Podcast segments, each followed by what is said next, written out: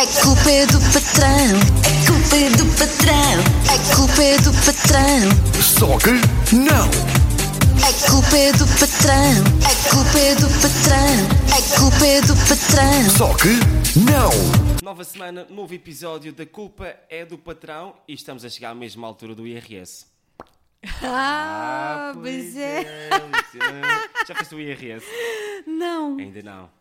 Pá, Tu já fizeste o IRS, não? não. Mas vamos a estes dados que tens aí para apresentar. Sim, sim. Portanto, aquilo que, que tenho para apresentar é que há uma pipa de massa a sair para a rua com a economia paralela. São 50 mil milhões de euros que vai para a economia paralela. Vamos começar que- por esclarecer o que é que é a economia paralela. Olha, basicamente tu ires a um sítio qualquer e quando te perguntam com recibo ou sem recibo, e alguém te diz, for com recibo, é mais caro porque tem um IVA, e tu dizes, então é sem recibo. Portanto, estamos aqui a falar da, da, economia, economia paralela. São os, hum, as despesas que tu tens e que não. As despesas e, e o, Os gastos? os- as despesas, sim, e o lucro que tu tens. Ah, É ok. isso que quer dizer, o lucro que tu tens e que não, e que não declaras. E, e esses 50 mil milhões dariam para. dariam para pagar 5 anos de função pública.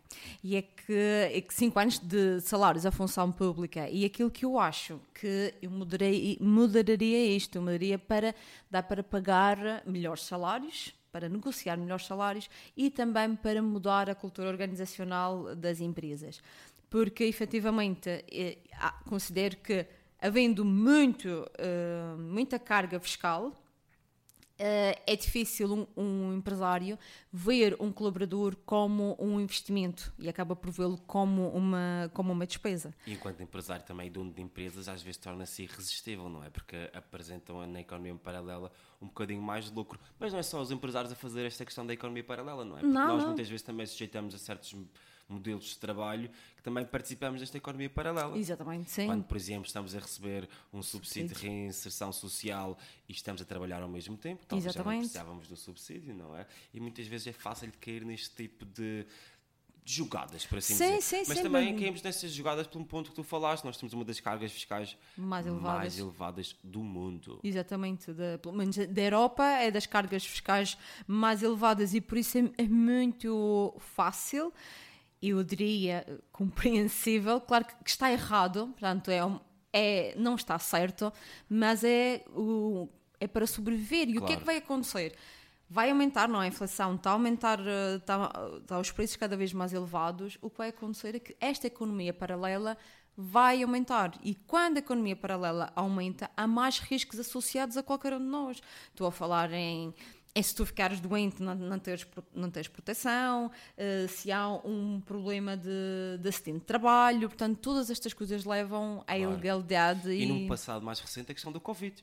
Sim. Muita gente tem problemas por causa de não ter contratos de trabalho, independentemente de terem trabalho ou não, mas ficaram sem condições de trabalho Exatamente. por causa deste- de questões como esta. Agora, na economia paralela, isto falando mais no mundo do trabalho, falamos de quem concretamente?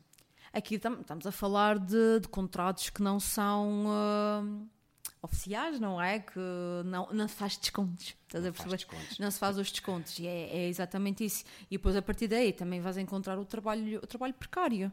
E, e acaba por ser injusto para quem desconta. Por isso é que, do meu ponto de vista, a carga fiscal deveria diminuir para que se pudesse haver uma maior negociação de, de salários e de bem-estar eh, organizacional e também eh, haveria uma maior tendência das pessoas pagarem. Portanto, mais pessoas a pagarem, portanto, e entrar mais dinheiro para o Estado. E assim, sim, os funcionários públicos recebiam, como devem receber, porque trabalham também, mas também as entidades privadas também. Alice, muito obrigado. Este é um Obrigada. episódio que com certeza as pessoas vão se relacionarem muito porque há muitos contratos precários. por aí, é Exatamente, verdade? sim. Tens deparado com alguns? Sim, Muitas caixas. vemos. Não é questão de- das caixas, muitas pessoas que trabalham sem contrato, eh, porque é mais benéfico para elas, É financeiramente. bene- Muitas vezes também os patrões colocam essa perspectiva do ser mais benéfico em termos financeiramente, mas também têm que pensar que é, é quase um investimento. Se fossem questões de investimento, seria um investimento a curto prazo, porque a longo prazo ficam a perder. Sim, exatamente, mas na hora da escassez, todas estas questões vêm à tona. Muito obrigado, Alice. Obrigada. A culpa é do patrão. A culpa é do patrão. A culpa é do patrão. Só que não! É culpa é do patrão. É culpa é do patrão. É culpa é do patrão. Só que não.